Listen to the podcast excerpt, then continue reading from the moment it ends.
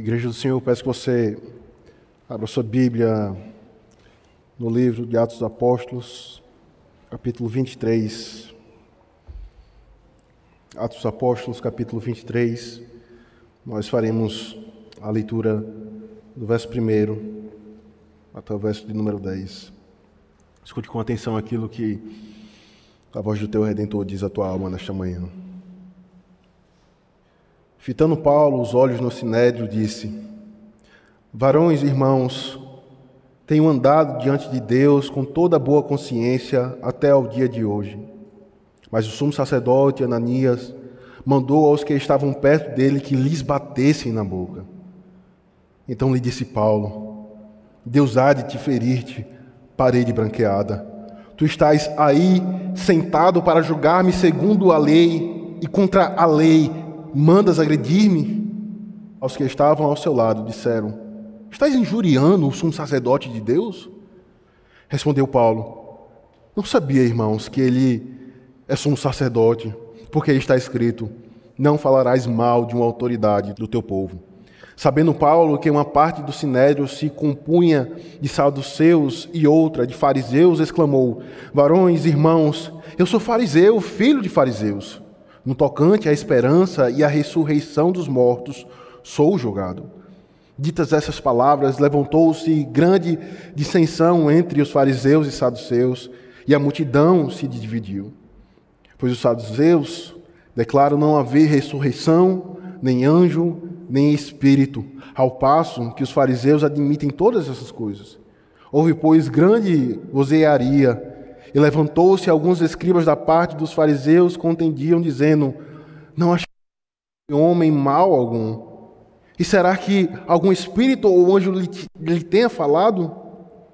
Tomando o vulto a Selema, temendo o comandante que fosse Paulo espedaçado por eles, mandou descer a guarda para que o retirassem dali e o levassem para a fortaleza.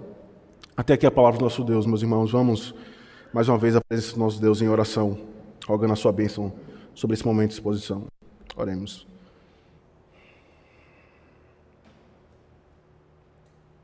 Ó Deus, nós nós cremos, ó Pai, que tu és um Deus trino. Nós cremos que a Santa Trindade está em nosso meio nesta manhã. Por isso, ó Pai, quem pode se portar diante de ti sem culpa? Quem pode se portar diante de ti com a consciência imaculada nesta manhã? Certamente ninguém, ó Pai. Mas eis o momento em que o Senhor fala ao teu povo. Eis o momento em que o Senhor consola a tua igreja por meio da pregação do Cristo e esse crucificado e ressuscitado em favor do teu povo. Por isso, ó Pai, nessa manhã, nós pedimos que o Senhor fale aos nossos corações. Nós pedimos que o Senhor conduza as nossas almas a Cristo, a fim de ter as nossas consciências purificadas pelo seu sangue. Porque se assim for, ó Pai, certamente o teu nome será glorificado em nosso meio. Por isso, ó Deus, nos abençoa nesse momento de exposição da tua palavra. Tira o véu dos nossos olhos, a cegueira, a corrupção, a limitação, para contemplarmos o Cristo nessa passagem que nós lemos nessa manhã. É isso nós oramos ao Pai em Cristo. Amém. Amém.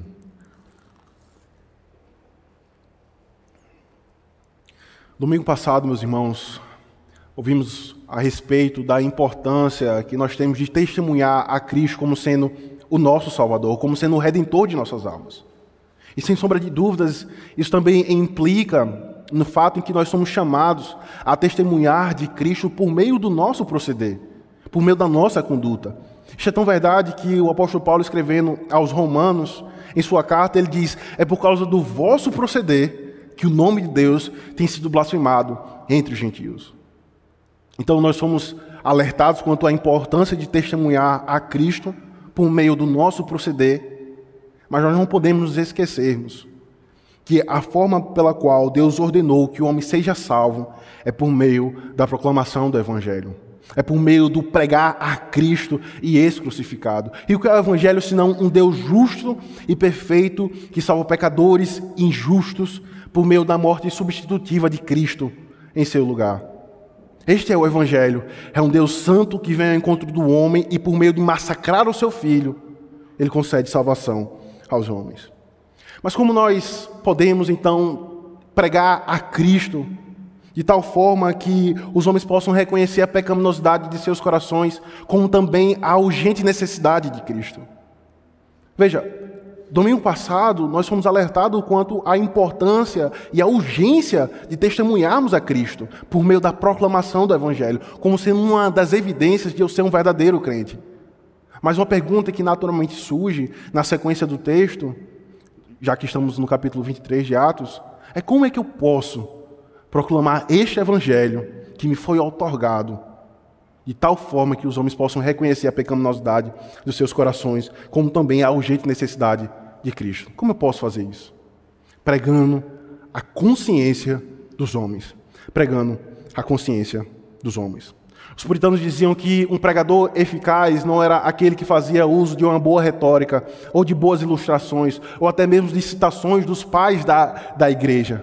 Mas um pregador eficaz para eles era aquele que rasgava a consciência dos seus ouvintes para mostrar-lhes o que havia no mais íntimo dos seus corações. Esse era um conceito de um bom pregador para eles. Não era aquele que usava uma boa retórica, é, que era algo muito comum naquele contexto, mas era alguém que rasgava a consciência dos seus ouvintes por meio da pregação do Evangelho. A pregação que rasga a consciência estava tão presente naquela época, naquele contexto, que um puritano chamado David Dixon, ele disse as seguintes palavras a um jovem que estava prestes a ser ordenado para o ministério da pregação. Ele disse: passe o resto do teu ministério, o resto de tua vida, estudando dois livros: o livro das Escrituras e o livro do teu próprio coração. Porque enquanto as Sagradas Escrituras não habitar poderosamente em nossos corações, ela não poderá emanar de nós poderosamente aos nossos ouvintes. E enquanto nós não conhecermos profundamente e entendermos o quão vil é o nosso coração, jamais poderemos rasgar a alma dos nossos ouvintes a fim de lhes conduzir a Cristo. Percebam, meus irmãos, que esse é um dos motivos do porquê nós falhamos na pregação do Evangelho. Esse é um dos motivos porque nós falhamos no testemunhar de Cristo. Muitas vezes falamos a mente do indivíduo, mas não ao seu coração. Por vezes, as nossas pregações, o nosso testemunhar, passa tão longe de suas consciências que eles não conseguem entender a necessidade de Cristo. Eles sabem que Cristo é o Filho de Deus, a segunda pessoa da Trindade. Eles sabem que Cristo verteu o seu sangue em favor dos seus eleitos. E tudo isso passa a ser apenas um conhecimento teórico para alguns. Mas por nos faltar o conhecimento de quem é Cristo, nós não aplicamos profundamente aos seus corações, às suas, às suas consciências, e por isso eles não conseguem perceber a necessidade de Cristo. É por isso que também os puritanos entendiam que a pregação do evangelho é a estrada que o pregador vai da cabeça ao coração do homem. A pregação do evangelho é o caminho, é a estrada que o pregador, que o cristão faz da cabeça ao coração do homem. Para que uma vez que o indivíduo ele venha a ser confrontado pela lei do Senhor, a sua consciência o acuse da, da sua inconformidade à lei de Deus, para que ele tão somente possa, por fim, reconhecer a necessidade que a sua alma tem de Cristo. A necessidade que a sua alma tem de Cristo. A consciência, meus irmãos, é o centro do coração do homem.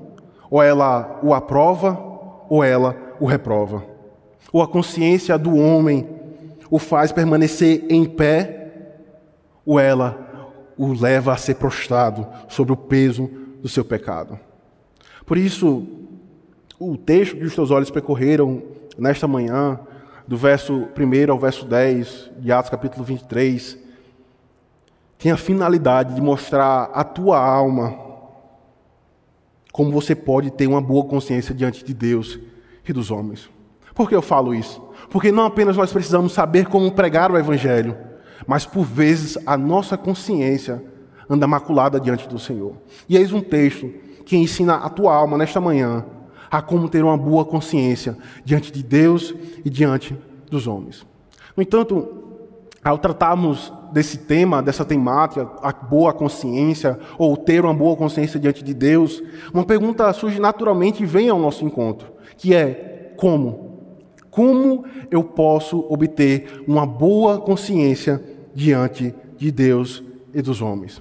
Em primeiro lugar, você pode obter uma boa consciência diante de Deus se você estiver sob o sangue de Cristo. Não há forma alguma de nós obtermos uma boa consciência, da nossa consciência estar limpa diante de Deus e dos homens, se nós não estivermos sobre o sangue de Cristo. Acompanhe comigo, por favor, a partir do verso 1 do capítulo que nós lemos nessa manhã. Fitando Paulo os olhos no sinédrio disse: Varões, irmãos, tenho andado diante de Deus com toda a boa consciência até ao dia de hoje. Essa é uma grande bênção, é um grande privilégio como ele pode desfrutar em sua vida, ter uma boa consciência. Percebam, meus irmãos, Paulo tem sido levado de tribunal a tribunal Paulo tem sido julgado constantemente, injustamente. E nessas ocasiões, onde ele era julgado injustamente, ele usava, como nós vimos no domingo passado, para pregar a Cristo, para mostrar como que o Cristo do Antigo Testamento, como o Messias do Antigo Testamento, é a pessoa do Cristo, o Nazareno. Mas também ele tinha uma certeza, ele podia ter uma certeza absoluta que diante do seu chamado, a sua consciência estava tranquila diante de Deus. E a expressão que o apóstolo Paulo usa no verso 1 como sendo boa consciência, está longe de ser como alguém que é soberbo, como alguém que é como alguém que é puro e imaculado, como alguém que não foi afetado pelo pecado original que o igualava a todos os homens. Veja, Paulo estava diante de um sinédrio, sendo julgado por aqueles homens, e ele pronuncia as seguintes palavras: diante de Deus, a minha consciência está limpa. Eu tenho boa consciência. E essa expressão não apontava como alguém soberbo, como alguém que negava ser é, um homem que, que, que foi alvo e que foi contaminado pelo pecado original. Mas era como alguém que dizia: Eu tenho honrado tudo aquilo que o Senhor tem me dado. Eu tenho honrado aquilo que o Senhor me, confi me confiou. Ele que me tirou da cegueira do moralismo, ele que me tirou da podridão do meu pecado, que era perseguir a sua igreja. Agora ele me confia um ministério, o ministério da pregação. E esse ministério eu tenho honrado.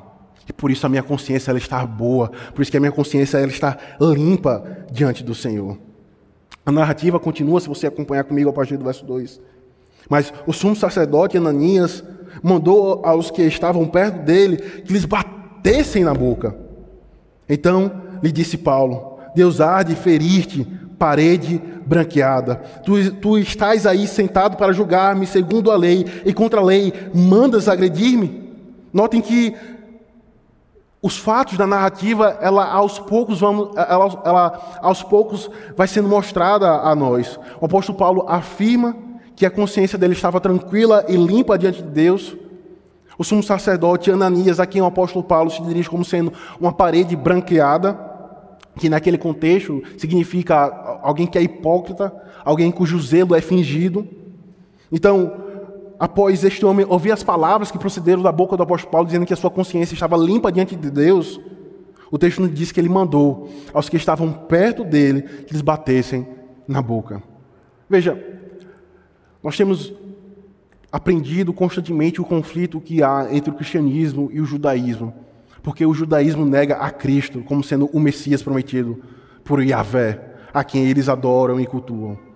Esse, esse sacerdote, Ananias, ao ouvir que o apóstolo Paulo disse que a sua consciência estava tranquila e que não tinha sido e, e que não havia purificado e que não tinha sido purificada por meio de um sangue de animal, mas por meio do sangue de Cristo, aquilo para ele era uma ofensa para ele, Paulo estava cometendo uma blasfêmia. Como você pode dizer que a tua consciência está limpa diante de Deus, se não por meio de sacrifício?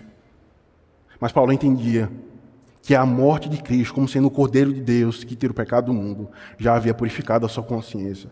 E por isso ele podia estar, e por isso ele podia ser como aqueles que diziam: justificados pois na fé do Messias, a minha consciência tem paz diante de Deus.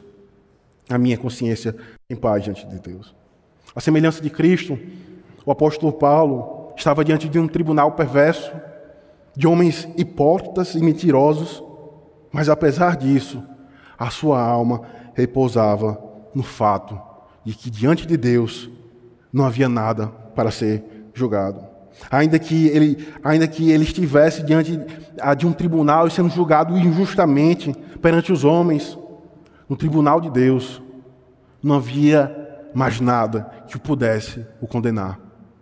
Veja, o conflito que há nessa narrativa não era porque o apóstolo Paulo estava diante de um tribunal sendo julgado injustamente. Porque quanto importa o que eles possam fazer com o meu corpo. Mas se eu temo aquele que pode dar fim ao meu corpo, como também à minha alma, e ele diz por meio do seu evangelho que ele purificou a minha consciência, como também me justificou, não há nada que vocês possam fazer para comigo. A consciência do apóstolo Paulo estava limpa diante de Deus. Estava limpa diante de Deus. Por outro lado, meus irmãos, não há nada que possa destruir um homem. Não há nada que possa levá-lo a uma profunda depressão do que uma consciência ferida e manchada pelo pecado. Não há nada que possa levar a alma de um homem a mais profunda depressão e angústia do que uma, uma consciência manchada e ferida pelo pecado. Isso é tão verdade que o pastor Thomas Watson, ele, ele comentando em uma de suas obras sobre a consciência, ele diz: nenhum elogio, nenhuma lisonja pode curar uma má consciência, como também nenhuma difamação pode ferir uma consciência sã. Nenhum elogio pode curar uma má consciência, como também nenhuma difamação pode ferir uma consciência sã. Ora, se isso não é verdade, quando nós olhamos para as nossas vidas, meus irmãos, por vezes a nossa consciência ela anda manchada pelo pecado em nossa caminhada cristã como, como por vezes sendo uma das nossas marcas. Como o apóstolo Paulo constantemente trata dessa temática em, em, em, seus escritos. Se os irmãos olharem para o verso 16 do próprio capítulo 24, eu acredito que esteja na mesma página da tua Bíblia, você notará. Por isso, verso 16 do capítulo 24, também me esforço por ter sempre consciência pura diante de Deus e dos homens. Ele trata posteriormente em sua carta aos Romanos, dizendo que os homens que não têm lei e aqueles cuja lei está gravada em seus corações, eles possuem um professor chamado consciência. Ora, os aprova, ora, os condena. E quando nós olhamos para essa frase do puritano Thomas Watson, dizendo que nenhuma, nenhum elogio pode curar uma boa consciência, como também nenhuma difamação pode ferir uma consciência sã, nós percebemos que essa é uma realidade muitas vezes do nosso coração. Nós pensamos que nós iremos obter uma boa consciência por meio de uma terapia, por meio de qualquer outro meio que não seja Cristo. E nós dizemos que Cristo não é suficiente para lidar com os conflitos mais intensos da nossa alma. Implicitamente, eu digo, Cristo, ele é suficiente para salvar a minha alma da condenação vidoura. Mas em minha peregrinação, Ele não é suficiente para tratar das angústias, dos medos, das ansiedades mais angustiantes, mais profundas do meu coração. É por isso que por vezes a nossa consciência anda manchada quando nós quebramos a lei do Senhor. Mas a resposta para como nós obtermos uma boa consciência, ela é simples. Porque enquanto nós não confessarmos os nossos pecados, a semelhança de Davi, os nossos olhos irão, os nossos ossos irão secar e se apegar à carne. A semelhança de Davi, nós iremos dizer que o, o nosso choro tem sido dia e noite o nosso alimento. Mas a resposta é simples, simples. Aquele que deseja ter uma boa consciência deve confessar o seu pecado, arrepender-se e confiar em Cristo como sendo a propiciação dos seus pecados. Esse é o problema da nossa vida. Nós nos convertemos, nós confessamos a Cristo, mas no decorrer da caminhada cristã, nós nos tornamos autossuficientes e aos poucos vamos pensando que a nossa redenção depende da nossa justiça própria. Isso nos leva a abandonar a igreja, porque como eu posso ir à casa do Senhor, me encontrar com os meus irmãos, sem minha consciência estar maculada? Na verdade, isso tem sido um massacre para mim. Mas o Senhor nesta manhã te chama a entender que Cristo purifica a tua consciência.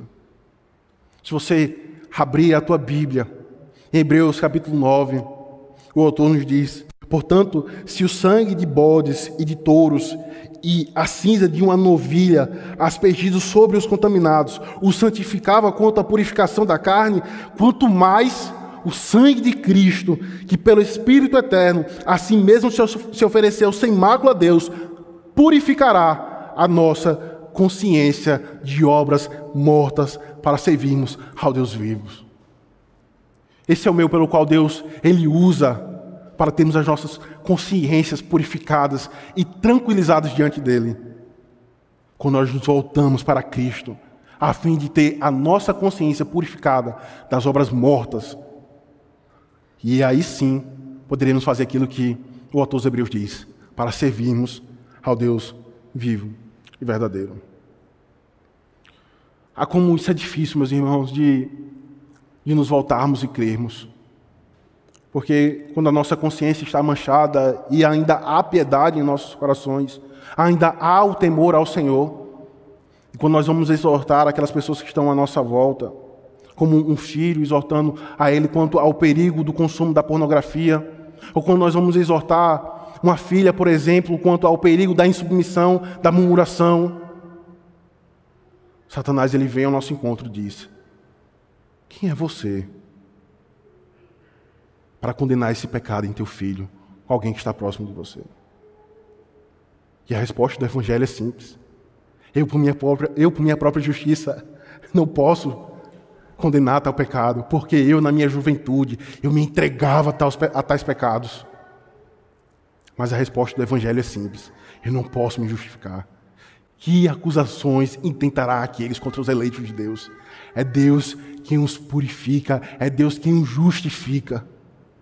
É por isso que a forma pela qual a nossa consciência, meus irmãos, ficará tranquila, não é por meio de, de, de meus carnais, como a forma de, de, de meus paliativos que não irá tratar a raiz do nosso problema da nossa alma, mas é tão somente nos voltarmos para Cristo, a fim de sermos purificados por Ele mesmo.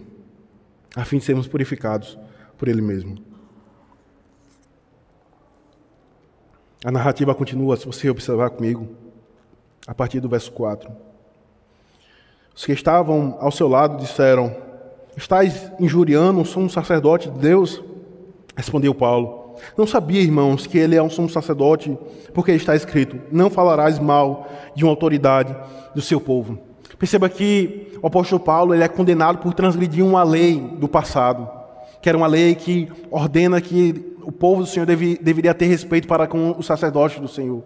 Porque o sacerdote era aquele que fazia a mediação entre Deus e o povo, por meio do sacrifício e aspergia o sangue sobre a igreja do Antigo Testamento. E Paulo aqui, ele é condenado por aqueles homens ao dizer: Você está injuriando de um sacerdote do Senhor? E a sua resposta é rápida e imediata: Eu não sabia que ele era sacerdote. Porque como a minha consciência pode estar tranquila e limpa diante de Deus se eu estou sendo julgado injustamente e nesse julgamento eu estou sendo, é, eu estou transgredindo a lei do Senhor? Alguns vão até dizer nesse contexto que ah, o apóstolo Paulo ele tinha uma doença, que era a doença da cegueira. Eu penso que isso possa, possa ser uma interpretação mas se nós olharmos para os contextos anteriores, nós notaremos que alguém que não conseguia nem sequer ficar em pé com, por, meio de suas por meio de sua própria força, também dificilmente conseguiria enxergar, ao ser esbofeteado em seu rosto. Então você imagina os seus olhos inchados, a sua velhice, que também era um empecilho para enxergar bem. E ele diz: Eu não sabia, irmãos, que ele era um sumo sacerdote, porque está escrito: Não falarás mal de uma autoridade do teu povo. Esse não é o foco da nossa mensagem, Mas, passando rapidamente a fim de aplicar aos nossos corações, quanto ao zelo que o apóstolo Paulo mostra para com a lei do Senhor, isto é, obedecer à sua lei, respeitar as autoridades, porque a nossa consciência só pode permanecer limpa se nós estivermos obedecendo à lei do Senhor. Não há outro meio se não obedecermos à lei do Senhor. E quando a transgredirmos, devemos nos apoiar ao sangue de Cristo. Perceba que o apóstolo Paulo nos ensina nesta manhã o dever e a importância de submetermos e respeitar as autoridades que, as autoridades que foram otorgadas pelo Senhor. É por isso que nós lemos nessa manhã Romanos capítulo 13.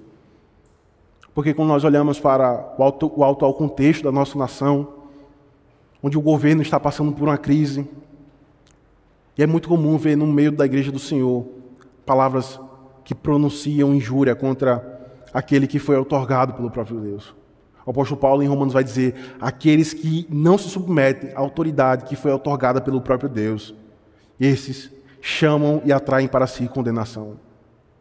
Se você abrir comigo em Êxodo capítulo 22, eu não tenho esse costume de pedir que os irmãos abram, mas a fim de, de entendermos a importância que o Senhor dá, abra comigo em Êxodo capítulo 22.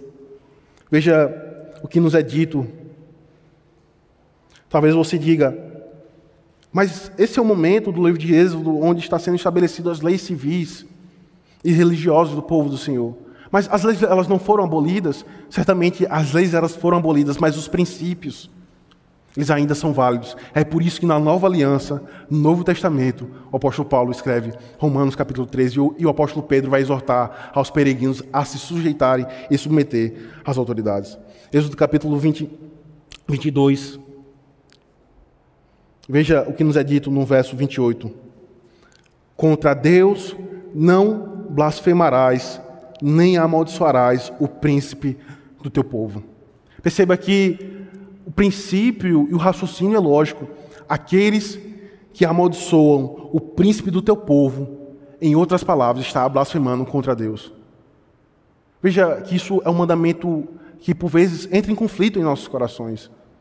Porque como eu posso me submeter a um governo ímpio e vil? cujas ideologias eu não concordo, cujas ideologias não vão contra, vão contra as Sagradas Escrituras.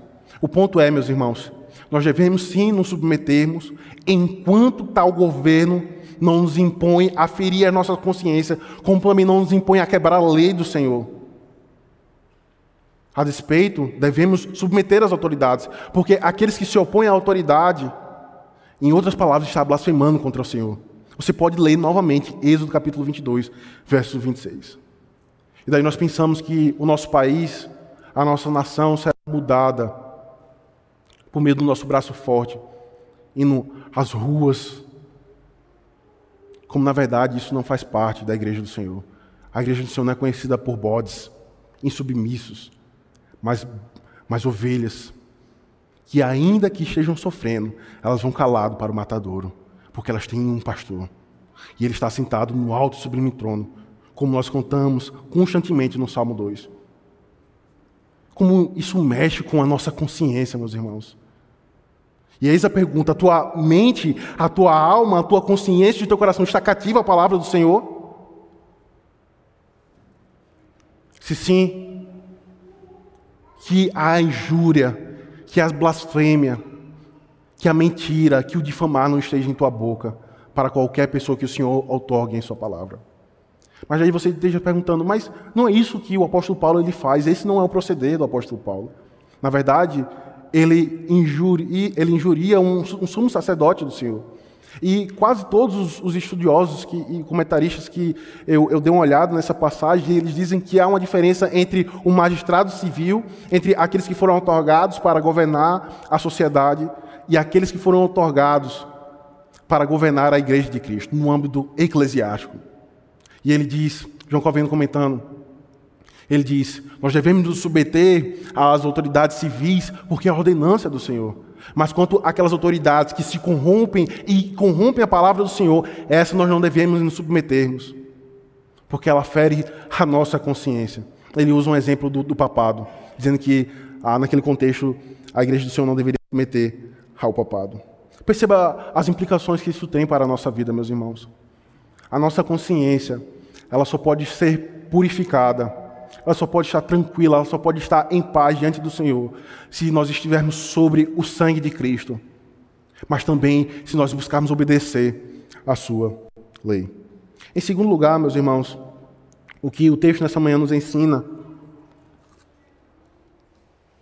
é que nós só obteremos uma consciência tranquila quando nós estivermos com os olhos fitos na esperança da ressurreição final. Em primeiro lugar, estando sobre o sangue de Cristo e tendo a esperança na ressurreição final. Veja o que o apóstolo Paulo nos diz a partir do verso 6.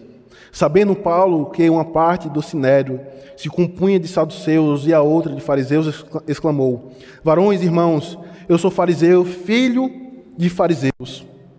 No tocante à esperança e ressurreição dos mortos, sou julgado. Ditas essas palavras, levantou-se grande dissensão, grande confusão entre os fariseus e saduceus, e a multidão se dividiu. Pois os saduceus declaram não haver ressurreição, nem anjo, nem espírito, ao passo que os fariseus admitem toda, todas essas coisas.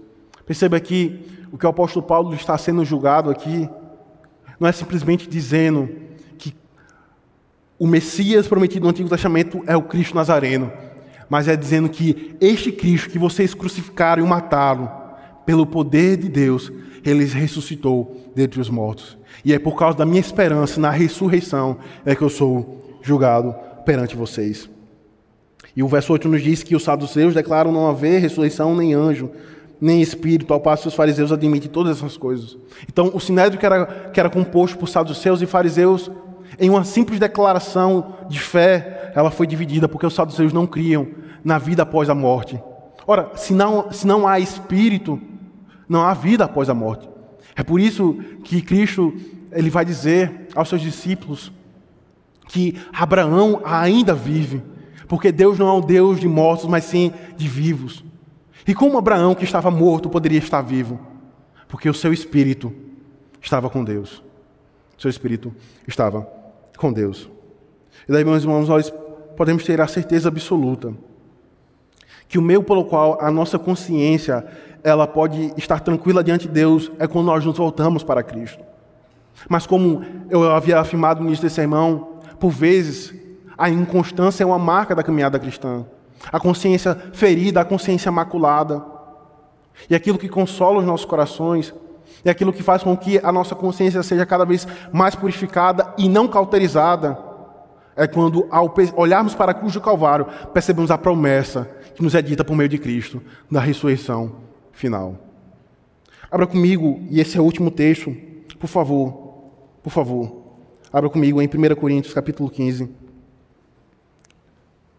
Veja a importância que a doutrina da ressurreição tem para a vida do crente. Como meio de purificar a nossa, a nossa consciência. 1 Coríntios capítulo 15. A partir do verso 42 até o verso 58. 1 Coríntios capítulo 15.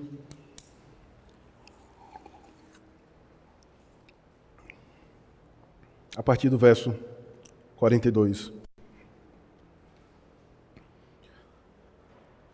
Pois assim também é a ressurreição dos mortos. Semeia-se o corpo na corrupção, ressuscita na incorrupção. Semeia-se em desonra, ressuscita em glória. Semeia-se em fraqueza, ressuscita em poder. Semeia-se corpo natural, ressuscita corpo espiritual. Se há corpo natural, há também corpo espiritual. Pois assim está escrito: o primeiro homem, Adão, foi feito alma vivente. O último Adão, porém, é espírito vivificante. E daí você deve lembrar da exposição de Jeremias sobre o vale dos ossos secos, que nós estudamos essa expressão e como isso aponta para Cristo. Verso 46. Mas não é o primeiro espiritual, e sim o natural, depois o espiritual. O primeiro homem formado da terra é terreno, o segundo homem é do céu.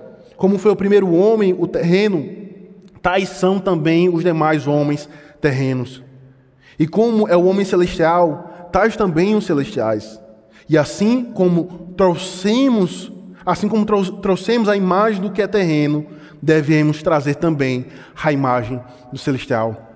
Perceba o que ele vai dizer no verso 49. Assim como trouxemos a imagem do terreno, ou seja, assim como nós procedemos e nascemos de Adão, o nosso pai, o nosso primeiro representante federal, assim nós devemos trazer também a imagem do celestial, o segundo Adão, o Cristo. Perceba que a nossa morte, ela é fruto e ela resulta da nossa representatividade em Adão.